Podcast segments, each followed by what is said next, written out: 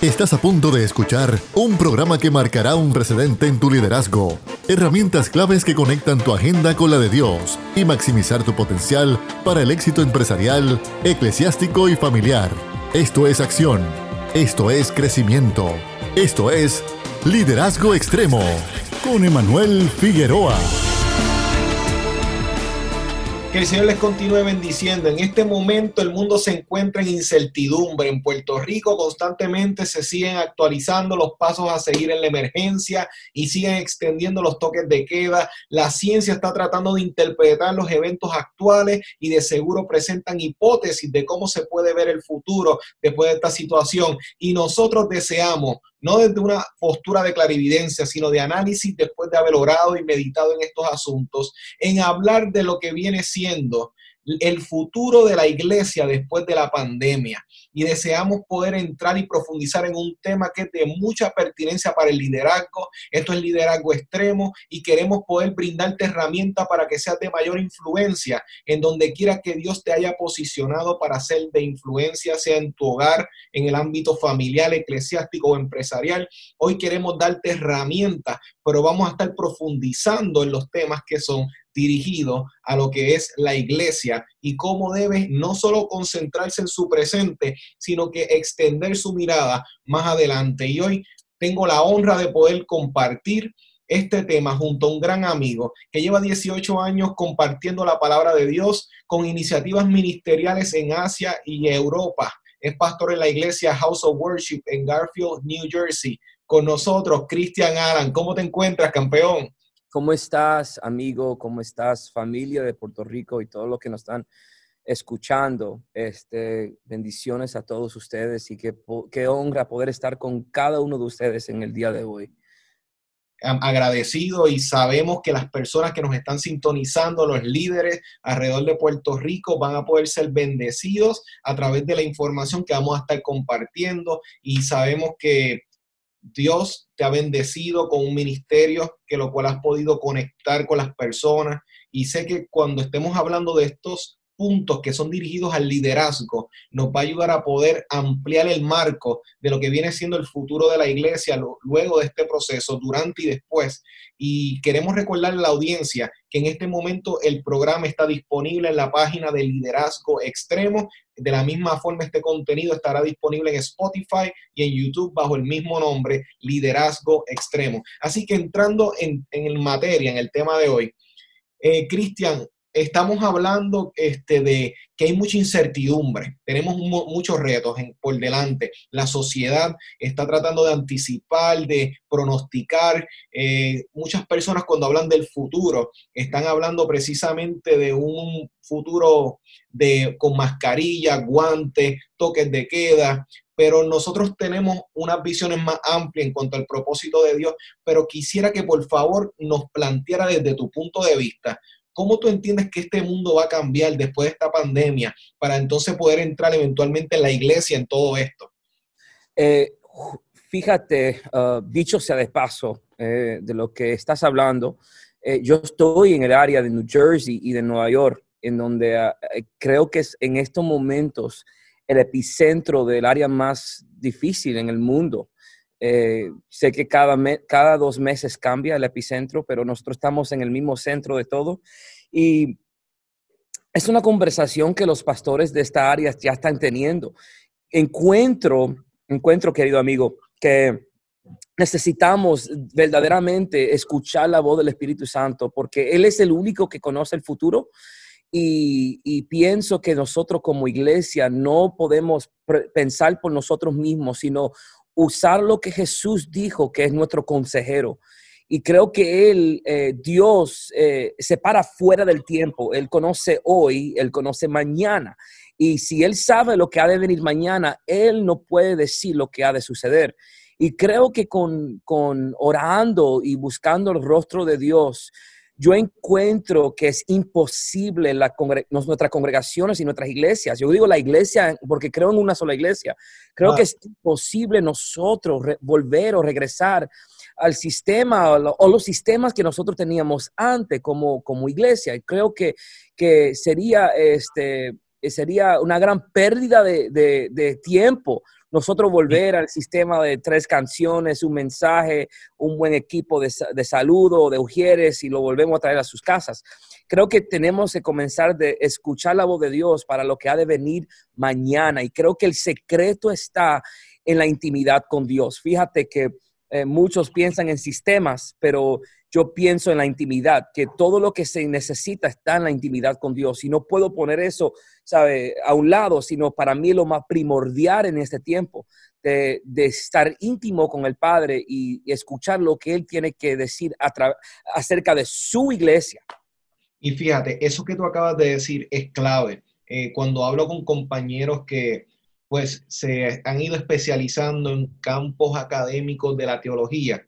Eh, ellos pues usualmente tienen estas visiones donde pues tratan de interpretar el ambiente y tratar de ver qué es lo que puede proseguir después. Pero es lo que yo hablaba con varios de ellos, Cristian.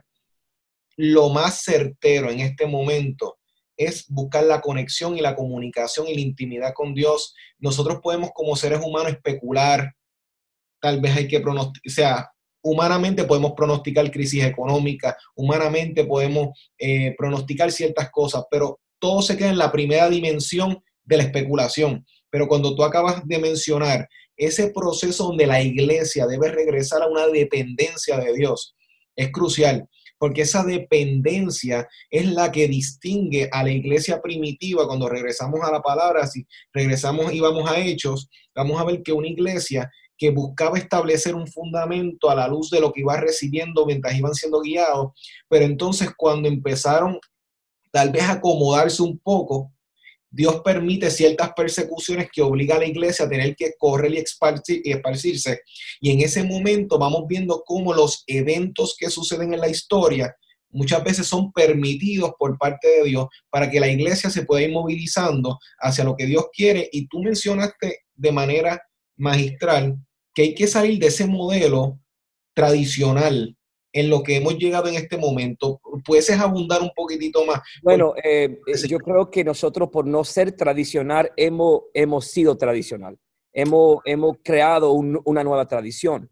Exacto. Y, al, al, ser tan, porque muchos de nosotros venimos de, de un sistema religioso.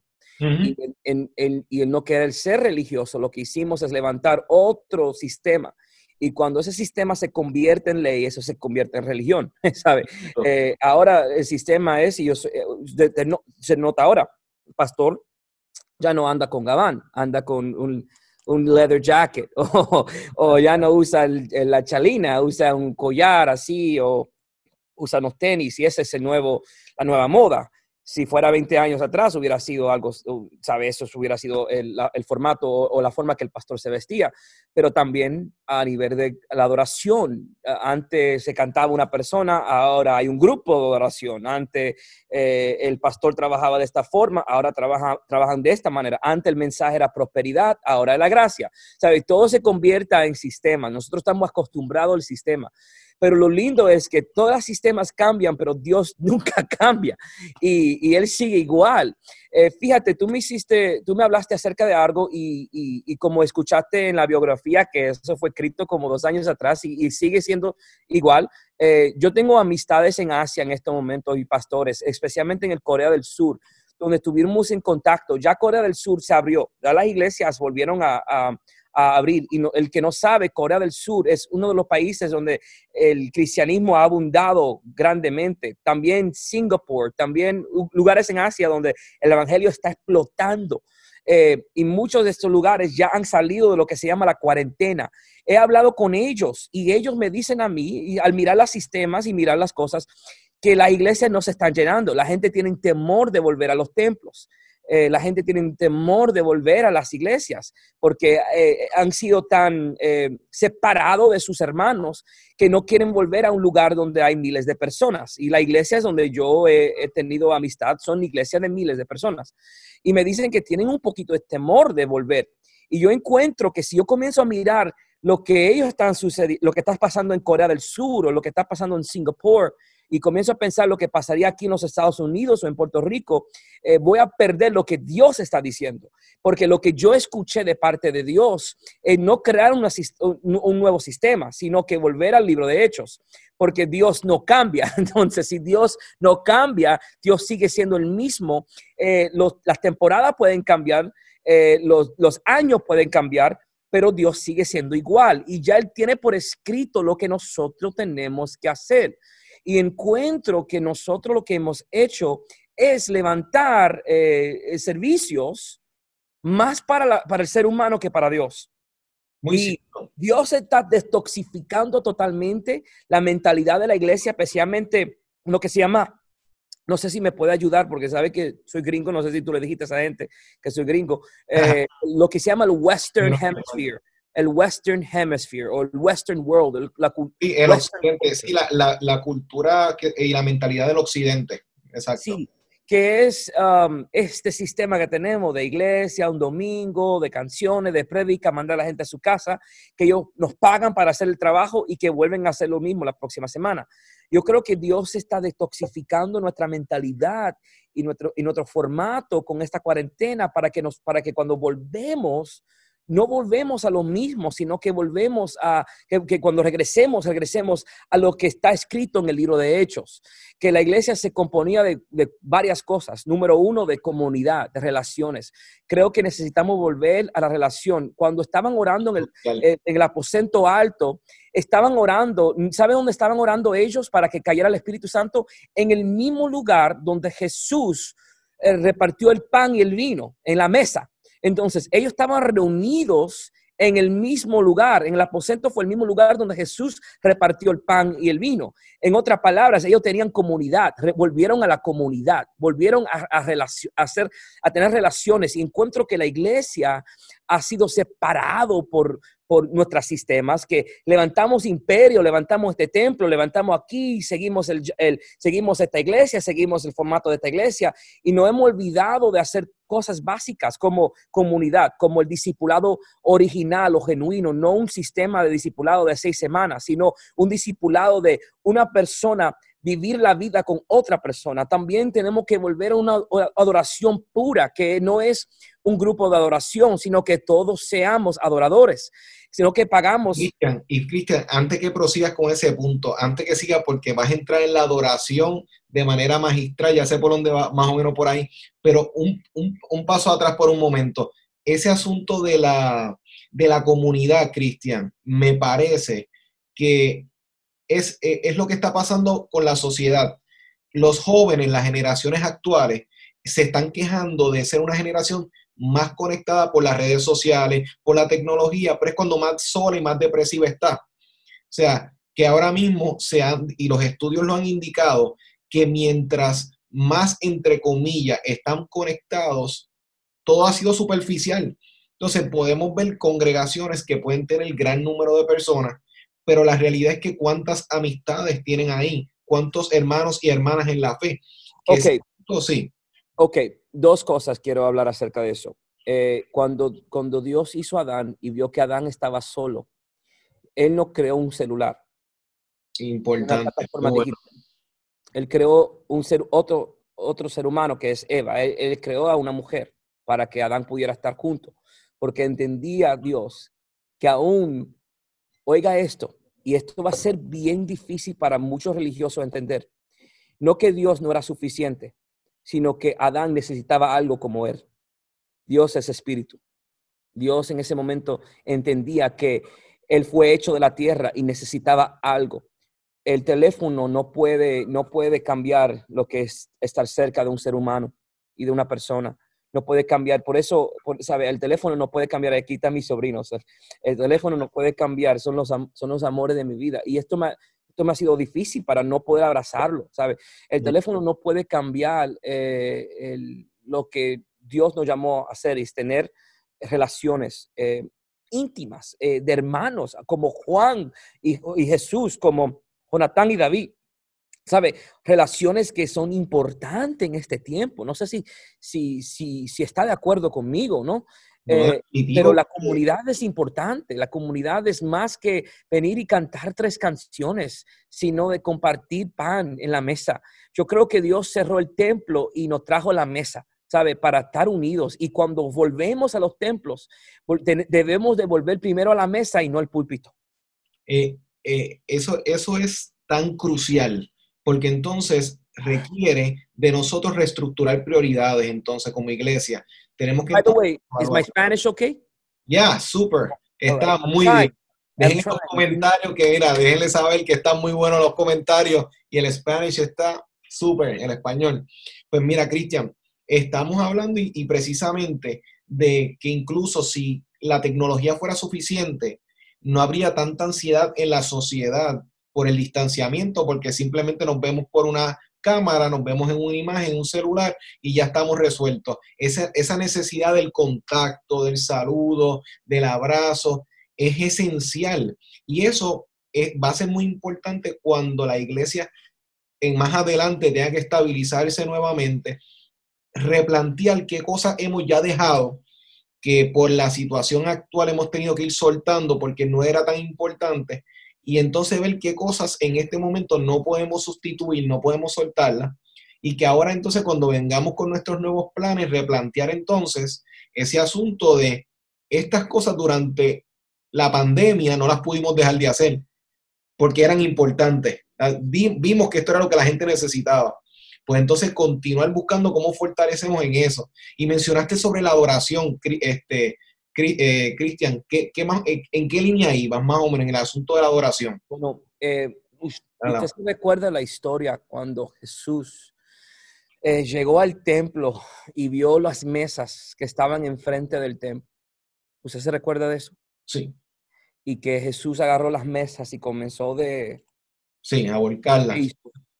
¿Cómo, cómo fue? Porque... A volcarlas, a virarlas. A virarlas. Pero esas mesas representaban, eh, esas mesas eran, eran um, allí en esas mesas donde estaban vendiendo. ¿Qué vendían ellos? ¿Qué vendían? Vendían animales que estaban supuestos a ser llevados al sacrificio. Fíjate. Exacto. Estaban eh, haciendo un mercado de los asuntos de la adoración y la alabanza. Estaban haciendo un mercado de la falta de, de honra al Padre. Cuando Jesús llega al templo, él comienza a, a, virar las mesas porque él entendía que la adoración en ese momento no era genuino, sino que le estaban pagando para hacer algo que era un deber. Y yo encuentro que las iglesias de hoy, eh, lamentablemente, estamos pagando los pastores y los adoradores con nuestro diezmo y la ofrenda para hacer cosas que nosotros no queremos hacer en, la intimidad. Wow. Y, y, por abunda más, este, Cristian, porque entiendo que es un punto muy esencial. Cuando estás mencionando sobre cosas... pero no sé, si está, no sé si estás de acuerdo conmigo. Sí, es, es que la realidad es, es un punto de, que ha sido sensible y se ha silenciado en las iglesias, pero es importante hablarlo. Satanás fue sacado del cielo porque él quería adoración. Sí. Y encuentro hoy en día que gente no quiere hablar acerca de esto pero muchos de, nosotros hemos caído en la trampa del enemigo de usar la plataforma en cual debía ser un altar para ser llenado nosotros, nuestro egoísmo y ser llenado nosotros mismos y ser afirmado por aplausos, por likes en una página de Instagram o de Facebook y de no tener una y de no ser adoradores genuinos. Cristo no, nunca mandó a levantar un grupo de adoración. Ni, ni, en ningún lado en, la, en, el Nuevo Testamento se habla de un, de, un grupo separado de levitas, sino que cuando Jesús estableció su iglesia, nos llamó a todos a adorar y amar a su Padre. Y, que son los adoradores que Él busca. Sí, sí. Y encontramos hoy que el, el, sistema de adoración se encuentra en quien canta lindo y quien tiene un talento cuando Dios no nos mandó a cantar, Dios nos mandó a ser adoradores y, y, es, em, es la responsabilidad de todo cristiano de discipular, de predicar, de adorar, no de un grupo selectivo. Eh, lo que pasa es que aún en la prédica, la gente piensa que predicar es, estar parado en un, púlpito, Eh, hay, un, hay, um, hay un padre conocido en la iglesia uh, apostólica católica romano que, vivió muchos siglos atrás, que se llamaba Saint Francis, San Francis. Eh, ¿Lo conoce? Sí, eh, en algunos sí, es bastante conocido, sí. Él fue uno, un hombre muy este, peculiar, un, muy único, mejor dicho. Y él dijo que es necesario predicar en todo tiempo. Pero él dijo, predica en todo tiempo, pero cuando sea necesario, use palabras. Exacto. Y, eh, eh, la importancia de que él, es como dice un integrante del equipo, este, él decía, las palabras convencen, pero el ejemplo arrastra. Y yo creo que nosotros hemos cambiado lo que la Biblia nos enseña acerca de adoración, acerca de predicar y lo hemos, eh, lo hemos vuelto en, un sistema de plataforma y, de, y también de grupos y no de la responsabilidad de todos, de todo cristiano. Y yo encuentro que, estamos viviendo un peligro en este momento y Dios está desmascarando eh, cosas que, sistemas que no van a poder avanzar el reino de los cielos en nuestra tierra. La gente está cansado de lo que se llama el show, están cansados de, de, las plataformas, porque lo mismo lo puede hacer el mundo. Claro. Pero Dios es el único que puede cambiar el, ser humano.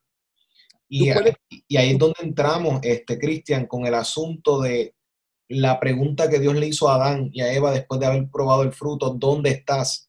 dónde estás parado, dónde está tu corazón, dónde están tus prioridades. Y cuando estás hablando de la alabanza y la adoración, tenemos que recordar a Caín y Abel.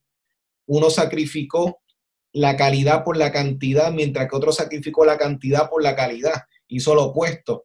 Este, Abel se encargó de enfocarse en el sacrificio, que era uno, pero era de alta calidad. El, otro cogió de los muchos frutos que dieron, que recibió, y pues dio o sea, sacrificó la calidad por la cantidad. Y hay que replantear porque es como decía Jesús, de qué vale tener mucha sal. Y esto lo podemos ver en el sentido de mucha gente meramente, pero no tener sabor, no tener el sazón. Y hay que como que contemplar esas cosas. Bueno, eh, ah, me encantó porque usaste una de las historias que más amo. Es la historia de Caín y Abel.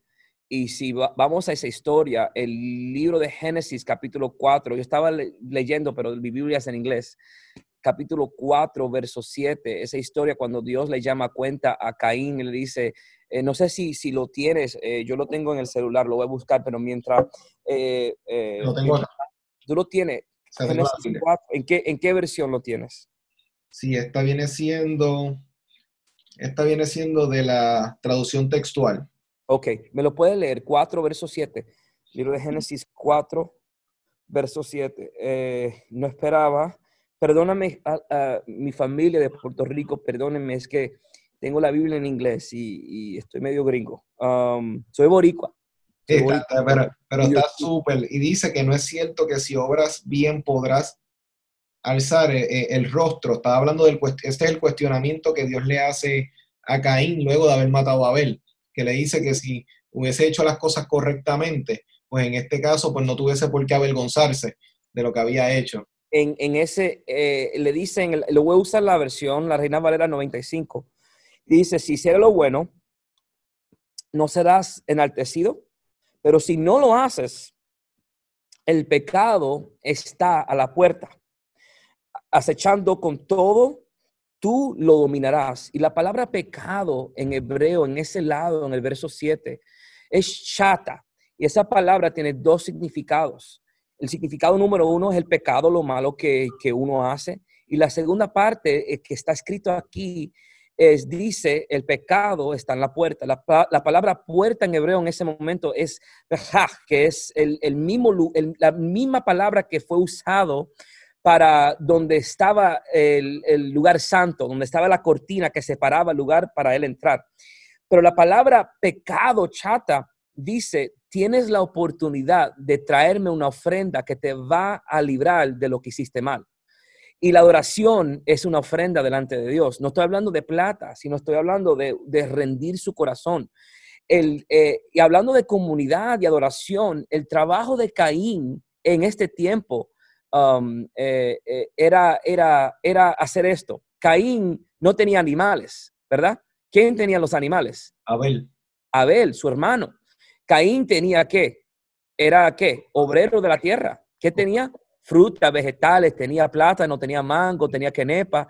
Entonces, el trabajo de Caín en ese tiempo era traer las frutas y los vegetales a su hermano y pedir a su hermano que le diera un animal como si fuera pagándole a él.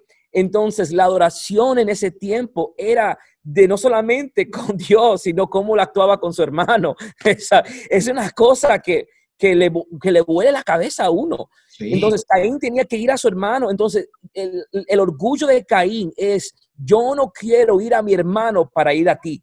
Y por eso la Biblia dice que tenemos que amar a Dios, amar uno al otro y amarnos a nosotros mismos y entendemos que aún la adoración está conectado al amor y la comunidad. es una cosa que le vuelve la cabeza uno. Entrelazado. Y eso, y eso, este, Cristian, me lleva a conectar la razón por la cual después del verso que mencionaste, del castigo como tal, que iba, no iba a poder ver el rostro por causa de, de lo que estaba, había hecho, dice que luego estuvo caminando y tuvo que salir de esa región. Y dice que las tierras donde él estuvo caminando por el resto de sus días, cuando tú la buscas en un mapa, no aparece. Y lo que se está queriendo decir es que pisó mucho, pero nunca dejó huella, porque nunca tuvo la capacidad de poder haber honrado a su hermano. Y la causa de la deshonra fue que lo afectó a él en sus procesos y en sus resultados. Déjate una bomba y no quiero hablar más. Es que, es que, lo, es que está tan poderoso porque los líderes, porque es que es lo que tú estás mencionando, Cristian, que el liderazgo hoy en día tiene que agarrarse fuertemente de su hermano, de su hermana en la fe y empezar a caminar juntos porque la iglesia va a tener que trabajar más que nunca en equipo para que pueda levantarse en este tiempo ante los retos que, nos vamos a enfrentar. Entonces, Cristian, tú has estado contemplando y viendo y en las conversaciones que has tenido con estas otras iglesias que están trabajando en estos espacios donde se está dando mayor apertura, lentamente, claro está, pero se está dando todos estos procesos. ¿Qué estrategias tú vas recomendando a la iglesia que deben empezar? Porque ahora mismo acabas de mencionar clave, el asunto como tal del prójimo, la adoración verdadera. Estamos, ahí tenemos unos puntos que hay que abundar y hay que cavar profundamente. Bueno, eh, repite la, la, pregunta una vez más, por favor. Sí, ahora mismo, ¿cuáles serían unas, las estrategias partiendo de lo que acabas de mencionar, que la iglesia debe empezar a enfatizar, porque ahora mismo dejaste claro que hay unos modelos que hay que... Hay que cuestionar. Hay, que, hay que cuestionar. Hay que cuestionar. Entonces, ¿cuáles son los que tú propones? ¿Cuáles son las, las prioridades que la iglesia debería tener ahora? Yo siento que en este tiempo, y no sé si lo está pasando en Puerto Rico, hay un espíritu de arrepentimiento. Sí. Y de, Padre, creo que hemos hecho mal. Padre, creo que fallamos. Padre, sí. Eh, sí, las personas, tanto eh, en los que no son personas de fe como nosotros, y tanto el pueblo de Dios, con toda esta pandemia, se ha replanteado el asunto de cuán eh, vulnerables somos sin Dios, que cuán frágil es el ser humano, y todos han empezado a replantear nuevamente, ¿dónde estoy yo parado con Dios? ¿Dónde está mi vida con mi familia? O sea, que lo que tú acabas de mencionar, ese ese proceso de, autoevaluarse se está dando fuertemente y ese arrepentimiento y ese cambio se está dando. Es como eh, el, sábado pasado estaban hablando Dani Gutiérrez, que fue el, invitado, de un avivamiento este, virtual que se estaba dando como tal.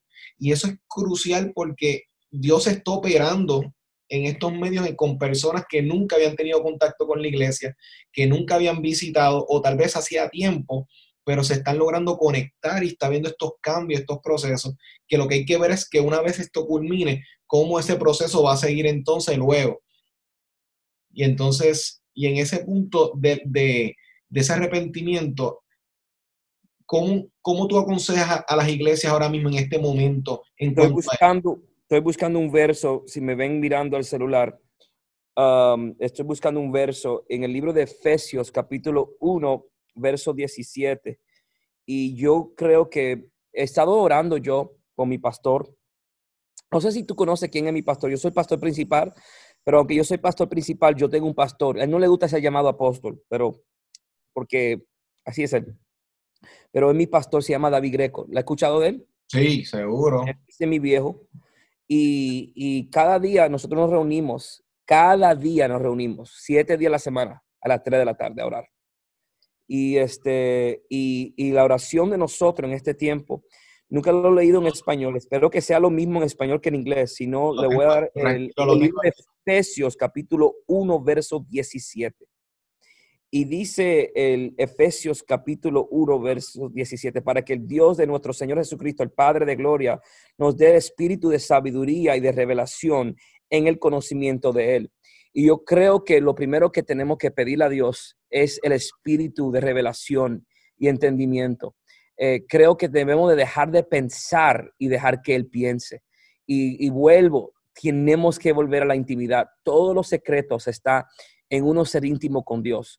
Eh, yo pienso que, eh, que, cada región tiene sus, tiene su demonio, tiene sus luchas, tiene sus luchas, tienen sus, eh, su, su, este, su, su sus retos, sus recursos, y sí. cada región tiene, tiene un plan estratégico para Dios agarrarlo. Yo lo que hago aquí no lo puedo hacer en la India. Lo que hago acá no funciona en la China. Es más, eh, eh, pienso que tenemos que volver a, a, entender esto, a la intimidad. Yo pienso que, pastor, tú que me escuchas, líder, eh, los secretos y la revelación de Dios son sencillos. Dios no está jugando a la escondida. Dios lo que está esperando es que tú, en vez de inventarlo, vayas a Él y, y, le haga preguntas. Te voy a dar un ejemplo. Y no sé cuánto tiempo nos falta. ¿Cuánto tiempo tenemos? Sí, nos quedan 25. Ok. Eh, este edificio donde estamos ahora tiene aproximadamente como 12 mil pies cuadrados, en cual en los Estados Unidos, en el área de New Jersey, nuestra área de New England, es bastante grande para nosotros.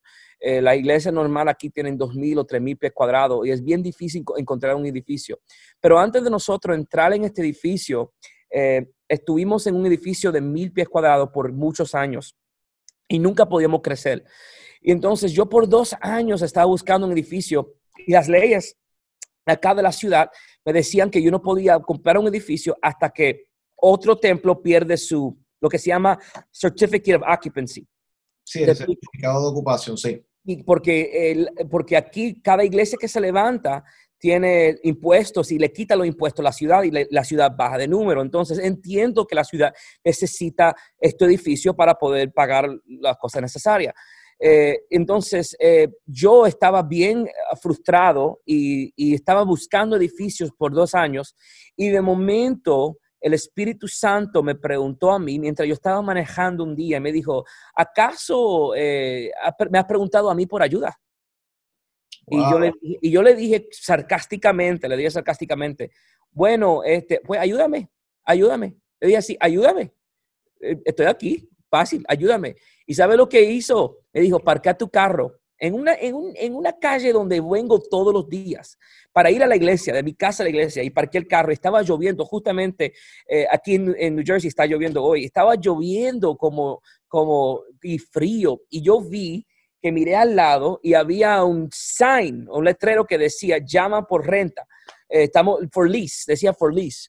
Y yo decía, pero yo paso aquí todos los días y llamo al hombre. Y cuando llamo al hombre, el hombre, eh, yo le digo al hombre, mira, este, yo soy un pastor de una iglesia, me gustaría que por favor, si, si, si, si vos podés ayudarme con, eh, quiero ver el edificio. Y el hombre me agarra el teléfono y me dice, ¿tú eres qué? ¿Un pastor de una iglesia? No, ok, primero yo soy cristiano, número uno. Número dos, la ciudad no te va a dejar entrar en ese edificio porque ya tres iglesias me han llamado para este lugar. Y tengo 20 minutos que puse este, este letrero y yo creo que hay alguien, una panadería que quiere comprar el edificio. Entonces, hablamos otro día y habla con la ciudad primero y dile a la ciudad, si la ciudad te permite, porque hay tres iglesias que han querido, yo te dejo pero no quiero perder mi tiempo. Y como soy cristiano, te mando una ofrenda, lo siento, pum, y me enganchó, bien malo fue el hombre. Wow. Eh, pero yo dije, y yo en ese momento le dije al Espíritu Santo, le dije, bueno, tú me dijiste que llamara al hombre, tú me dijiste, llámelo, yo lo llamé. Y ahora, mira lo que pasó. ¿Y qué es lo que tú me quieres decir con esto? ¿Me quieres hacer sufrir más?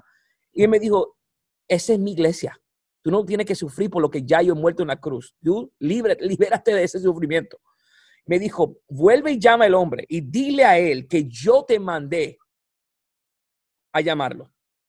Yo dije, ven acá. Yo dije, ¿que, ¿que, tú quieres que yo haga qué? ¿Que yo haga qué? Entonces lo llamé, le dije, mira, ¿cómo tú te llamas? Y sabes, justamente se llama Chris. Y dije, Chris, ¿cómo estás? Sí, Cristian, el pastor, otra vez, tú me acabas de llamar, no va a cambiar. Tú, no puedes llamar a la ciudad a las, a las 6 de la noche. Es imposible. Mi, mi decisión es no. me dijo así. me dijo, que no. Y me dijo, mis padres son ancianos de una iglesia que se llama Christ Church, una iglesia grandísima acá. Mi tío es un cantante conocido que se llama Carmen, que era un, un cantante ah, conocido. Carmen, wow. Carmen, Carmen es el tío de él. El tío de él. y me, dijo, me dijo, no es no, pastor. Yo sé que tu fe es grande, pero tu fe no va a poder cambiar la ciudad. Así me dijo. Y me dijo, Chris, le dije, Chris, ¿qué pasó? Dios me dijo que te llamara a ti. El hombre cayó con como que, ¿qué? Y dice, yo te espero en 20 minutos. Y entró un gordito, así, un, gordito. Imagínate que yo soy gordito tres veces más que yo. Este, en ese tiempo, Manny, tú me estás supuesto decir, no, tú no estás gordo, tú no estás gordo. Pero, no, no voy a pegar, no voy a pegar. Bueno, amado, bendiciones. Este, pero e, este tipo, este tipo entra al edificio y esto, una esto era una panadería donde hacía el pan más conocido en la región, pero se cerró. Él entra al edificio y me dice, ¿quién te mandó a llamarme? Y le dije, Dios. Y él dijo, y él dijo, yo no puedo creer que esto ha pasado, no puedo creer que esto me sucedió. ¿Y qué pasó? Y él no, él, su padre era cristiano, pero él no iba a la iglesia. me dijo, tres años atrás, yo fui a un evento con mis padres y, y, me profetizaron que un día un pastor me iba a llamar a decir que, que Dios me lo mandó a llamarlo y cuando ese pastor dijera esa misma palabra, yo tenía que entregarle las llaves de este edificio. El hombre me entregó las llaves del edificio sin firmar un papel. Qué tremendo. Y, te digo que eso nunca hubiera pasado si no hubiera intimidad con Dios. Y hoy yo no tenía plata para arreglar esto. Esto era más de 100 mil dólares en, en, arreglos. Y yo no tenía ni nada en el banco. Yo no tenía nada. Y cuando entré con las llaves, mis líderes estaban asustados. Y, en, una semana me entró un, un me entró un contratista americano y me dijo, te voy a pagar, te voy a arreglar todo el edificio. Y ellos vinieron y me arreglaron todo el edificio de gratis. ¿Ok? Me llamaron las compañías de, de, Wayne Tile, de Home Depot, regalándome todo lo necesario y gente mandando miles y miles de dólares para nosotros levantar este edificio. Pero eso solamente vino por escuchar la voz del Espíritu Santo. Eso no vino por formar un plan de sentarme con el liderazgo, nada de eso, que eso es importante, pero yo tuve que escuchar a Dios, escuchar al Espíritu Santo decir en ese momento, llame a ese hombre, llámalo con fe y confróntalo y dile que yo te mandé a llamarlo. Yo siento que hay personas que están, se están rascando, rascando la cabeza, rompiendo la cabeza, buscando el sistema. Cuando eso está dentro de ti, el Espíritu Santo te quiere decir y te quiere dar una, te quiere dar una idea que puede ser que cambie tu isla, que cambie tu, tu ciudad, que cambie tu familia, que cambie todo, que cambie todo. Y no estoy haciendo eso. Le estoy hablando con la adoración. Estoy diciendo, cuando volvemos no, no va a haber púlpito, vamos a hacer un ciclo, vamos a cambiar la iglesia, vamos a adorar, vamos a cambiar, quizás se predica antes de la adoración y cerramos, ¿sabes? Yo no, yo no sé, pero lo único que sé es que las cosas no pueden ser igual. Definitivamente, y ahí es donde la iglesia tiene que volverse sensible a la voz de Dios, a lo que Él quiere hacer ahora, porque precisamente amerita que la iglesia pueda caminar en los tiempos de Dios. Esto es como, es como, la, como una banda. Hay que saber que un instrumento, la batería va en un ritmo, va tocando un ritmo, el piano va en cierto ritmo, pero se crea una armonía dentro de cada localización de cada uno de ellos. y entonces cada persona que integra, que compone una iglesia, debe volverse sensible a lo que Dios quiere hacer en su lugar, en donde está, en la iglesia que pertenece, porque ahora es el momento donde los jóvenes deben tomar este, su lugar en lo que Dios quiere hacer, los matrimonios, este, los líderes, o sea, empezar a ver la, la necesidad, como decía Jesús, mira, miren la mies, está lista, está todo listo, muévanse, este, eh, hay cosas que están esperando, como dice la palabra, la tierra gime esperando la manifestación de los hijos de Dios. Entonces están esperando, hay cosas que está esperando porque nosotros respondamos en fe. Hay personas que yo estoy seguro de los que nos están escuchando, que están esperando y orando porque Dios transforme a X o Y familiar, que Dios abra las puertas. Y hay cosas que es como una persona que, no sé si has escuchado esto, Chris, que estaba este hombre orando, Señor, manifiéstate, Señor, manifiéstate. Y viene Dios, se asomó y le dijo, manifiéstate tú, manifiéstate tú. y entonces, él le estaba diciendo precisamente, hay cosas que están esperando porque tú abras la boca. O sea, el, el, encuentro que es un dolor profundo en mi corazón de pastores que cierran su visión para seguir la visión de otra ciudad. Mm. Eh, y encuentro que la iglesia a veces se encuentra como si fuera eh, eh, un, monstruo de con, no un monstruo, porque hay gente que sufre de esto. No sé cómo decirlo en español, sino multiple personality disorder. Sí, que tiene trastorno de múltiples identidades, personalidades. 20 años atrás o 30 años atrás estaba en los 80, los 90 el sistema de judaísmo y el mesiánico. Me encanta. Yo soy fanático del hebreo, te lo dije ahora. Eh, aprendí el hebreo hace dos años atrás, aprendí el hebreo, lo hablo. Voy a Israel y lo hablo, amo el hebreo, ah, pero no, no me convertí en mesiánico. Eh, luego se convirtieron en, en, lo que era prosperidad, la prosperidad. Todo era prosperidad, eh, luego era la, apostol, la, apostol, la iglesia apostólica, que todo es apostólica. Todo tiene su secreto y todo tiene las cosas buenas. Eh, luego ahora eh, están cambiando el apóstol, ahora es luces, luces, buena, televisión, leather jackets, ser un poquito más cool. Um, ser un poquito más relajado, tomarse café dentro del templo. Si, si, no te ha llegado, esto te va a llegar a ti, no te va a llegar a la Puerto Rico. Ya está, ya está. Eh, todo tiene que ser con, con Una, un servicio de 45 minutos a una hora y con 15, algo bien chévere, no hablar del pecado, dejar todo que entre y después bregar con ello atrás, en, el cuartito atrás. Eh, o sea, estos son sistemas que han cambiado y de momento cuando no ven, cuando ven la gente que le gusten esas cosas, lo que hacen en vez de ir a Dios y preguntarle a Dios cómo tú quieres que yo trabaje con tu iglesia, van y copian el sistema de otro templo, de otra congregación o de otro grupo. Y Dios no nos mandó a hacer copia, Dios nos mandó a copiar la palabra, que eso está aquí, el secreto está aquí, porque si tu iglesia creció basado en ese sistema, también va, va a caer cuando ese sistema se cae. Exacto. ¿Entiendes? Es que eh, a veces eh, si no nos cuidamos, nos podemos envolver tanto en la obra que nos olvidamos del Señor de la obra. Entonces, y es como que muchas veces estamos tan envueltos en todo lo que queremos hacer y tenemos buenas intenciones, buenas motivaciones, pero la realidad es lo que tú dices. creamos a base de un sistema, no hacemos la, eh, no verificamos el suelo sobre el cual estamos edificando.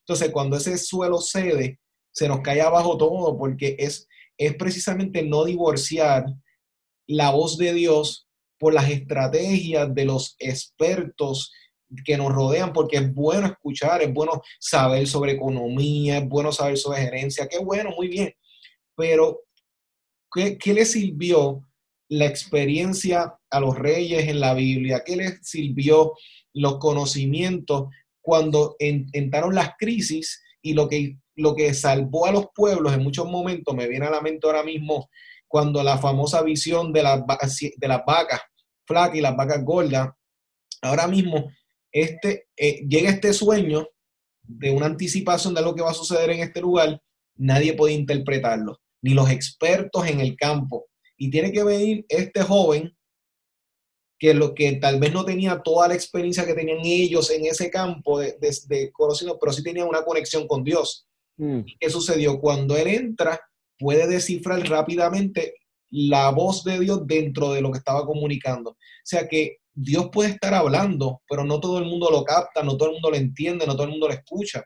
Entonces, este joven lo que sí se enfocó fue en escuchar, en conocer la voz de Dios. Y yo creo que, Cristian, lo que estás diciendo es tan importante, porque la iglesia puede tener los mejores planes, pero si no están fundamentados en lo que Dios quiere, no van para ninguna parte, definitivamente. Creo que debemos volver a la intimidad con Dios, volver al discipulado original. Eso no es un sistema de seis semanas. Sí. Esto se trata de vivir con la persona. En el libro de Lucas, capítulo 4, verso 38, antes de Jesús entrar a, al lago de Generazareo, de, de, de you know, perdón mi español, te lo dije. No, no, pero estamos ahí. ¿Lo dije, ¿Lo dije bien? Sí, Genezaret. Ok. Él, um, antes de entrar allá, la Biblia dice que él salió de la sinagoga mm. y rápidamente llegó a la casa de la suegra de Pedro. Sí. La suegra de Simón y la sanó. Eh, luego de, eso, él fue y hizo la pesca milagrosa. Entonces, primero sanó la suegra, luego hizo la pesca milagrosa. Y después de allí fue a llamar a, Pedro a seguirlo. ¿Qué me enseña esto a través de Jesús, el discipulado? El discipulado no se trata de seis semanas, se trata de sanar las heridas familiares. Cuando hizo la pesca milagrosa, sanó las finanzas de Pedro y luego le dijo, sígueme por tres años y medio, 24/7. No no martes en la noche a las siete y media por una hora. y, y, ese asunto del discipulado se ha perdido un poco en ese contexto porque el discípulo... Sistemas, porque hemos creado sistemas. Por el, exacto. Incluso partiendo del ejemplo que diste de la suegra, ¿qué sucedió con la suegra de Pedro? Estaba enferma, estaba postrada, y no es hasta que Jesús la levanta y la sana que entonces ella empieza a servirle a todo el mundo yo creo que después de este proceso como tal, hay gente que hay que levantar de, sus de sus camas, hay que levantarlo del sufrimiento en el que están viviendo, de, sus limitaciones y ayudarlos a, a reincorporarse para que puedan servir en lo que Dios quiere y servir a Dios. Y, yo encuentro que muchas personas eh, no están sirviendo a su, a su potencial o capacidad porque líderes como nosotros no hemos puesto nuestras manos en sus familias, en sus finanzas, en sus hogares. Y, y, te digo que en el, aún el libro de Mateo dice, nosotros somos la sal del mundo, la sal de la tierra, somos la luz del mundo, somos una ciudad sentada sobre un monte que no nos podemos esconder, somos la luz que alumbra la casa. Si, si te das cuenta, comienza en tierra, mundo, ciudad, monte y casa. Queremos alcanzar el mundo, queremos alcanzar la tierra, queremos alcanzar la ciudad, queremos alcanzar los montes, pero nunca queremos sanar la casa. Y, y, yo encuentro que muchos, muchos líderes en estos momentos no deben estar predicando, deben estar bregando con sus asuntos de casa deben usar este momento para decir, ¿sabes qué? Voy a tomar una pausa. Yo he tomado sabático, lo tomo cada año. Me voy para Indonesia, para, me escondo por un mes y no hay nadie que me encuentre. ¿Sabe? Esas cosas son importantes. Y la iglesia no, no, está, no, está, no está sobre tus hombros, está sobre la cruz. Y si la iglesia está sobre, sobre, sobre tus hombros, tú eres el Dios de la iglesia y la gente no está sirviendo a Jesús. Y debemos confrontar que, que de verdad hay ciertas cosas que están mal y aún nosotros, especialmente nosotros jóvenes, que somos amadores de nosotros mismos, ¿sabes? Somos, somos, eh, estamos, estamos en, en, una generación que nos ama, nos amamos, nos amamos, nos amamos. Eh, sí, a un paso del, del, narcisismo, del narcisismo. Todo el mundo nace con uno, eso ya está en una aplicación en el teléfono, se llama filtro. Entonces, eh, tenemos, tenemos que hacer comunidad, tenemos que levantar discípulos, como dice la palabra de Dios, y tenemos que volver a, lo que dice la palabra, ¿sabe? Volver a, lo sencillo, sencillo. Eh, levantar adoradores que, en, todo, en todo el cuerpo de Jesucristo. Tenemos que entender la gracia y el arrepentimiento. Hay muchas cosas que la iglesia ha salido, ha salido totalmente por, porque queremos levantar un imperio donde la gente nos aplaude porque qué, buena, qué buena iglesia tenemos. Yo te digo que esto no es fácil. Yo, yo estoy buscando cómo retirarme. Oye, pero la realidad es que tenemos que, hay que poner de nuestra parte para transformar. y Dios va, va, va a buscar y Dios está definitivamente levantando y despertando esa pasión en la iglesia, en, los, en, el liderazgo, y es un momento que debemos aprovechar ahora mismo para montarnos en la ola de lo que Dios quiere hacer y contribuir y aportar en lo que Dios nos está invitando a hacer, aprender a lo que estamos haciendo ahora mismo, identificar y señalar estos asuntos, Cristian, porque es la forma en, en la cual si no identificamos, no trabajamos sobre de ellos. Y yo creo que has tocado unos puntos tan cruciales y tan importantes y hemos podido abundar en estos detalles que le va a dar una dirección y unas opciones para que los líderes que están escuchando ahora mismo empiecen a planificar cómo van a estar trabajando y orar sobre todas las cosas que es lo más importante para que puedan entonces esas herramientas poder ubicarlas donde van. Cristian, el tiempo ha avanzado, nos quedan cuatro minutitos, así que esto ha estado tan bueno que nos hemos... Por favor, danos un consejo para los líderes. Ok, eh, haga, la pregunta difícil en este tiempo. ¿Qué yo he hecho? Hay que hacer estas preguntas. ¿Qué yo he hecho mal antes de la cuarentena? ¿Qué puedo yo arreglar? ¿Cómo puedo usar este tiempo para volver a para levantar lo que sí Cristo no ha querido levantar. Y, no solamente eso, sino también usar este tiempo para hablar con tus líderes. pregúntale a ellos, ¿cómo puedo yo mejorar como líder? ¿Cómo te puedo enseñar a ti a estar más íntimo con Dios y ser oh. un poquito, ¿sabe? ¿Cómo puedo tener yo comunidad contigo? Quizá, pastor, es tiempo de llevar la gente a tu mesa en tu casa, no a tu oficina. Eh, creo que es importante sentarte y tomar café. Una cosa es que, que, yo hice contigo en el día de hoy es hablar de tu vida, cómo está tu mamá, cómo está tu hermano, cómo está, cómo está tu carro, cómo está esto, cómo está lo otro. salir con ellos, jugar un juego de Monopoly o de uno en la mesa, algo que, de familia, come, come con ellos. Eh, vayan a pescar, hagan algo, pero que no, hagan las preguntas que, que, tienen que hacer en este tiempo con tus líderes y con Dios. Es, es, es menester hacer esas cosas.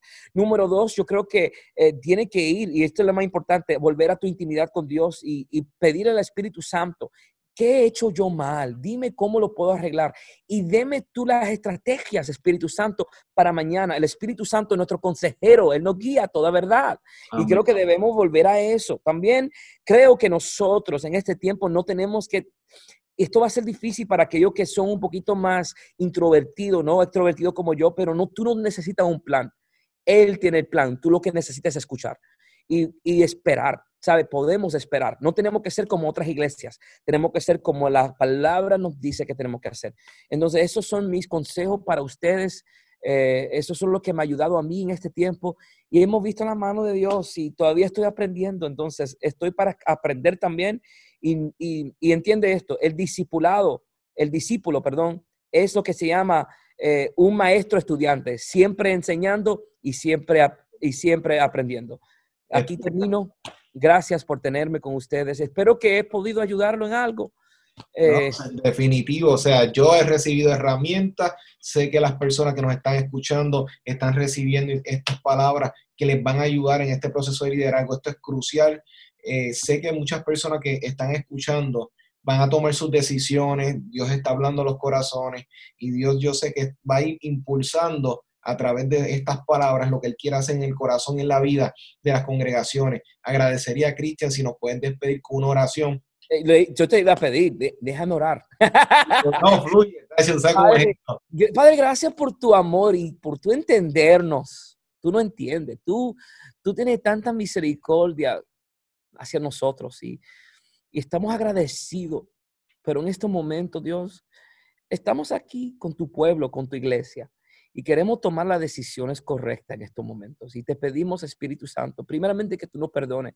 Si te hemos fallado en algún momento, si hemos agarrado tu iglesia, tu pueblo, Señor, y lo hemos guiado a un lugar incorrecto, llévanos, Dios, a la senda antigua, llévanos al, al camino correcto, al lugar donde tenemos que andar, Señor. Y entendemos, Dios, que tu misericordia quizás, Padre, ha sido tan grande, pero hoy también necesitamos tu mano de corrección.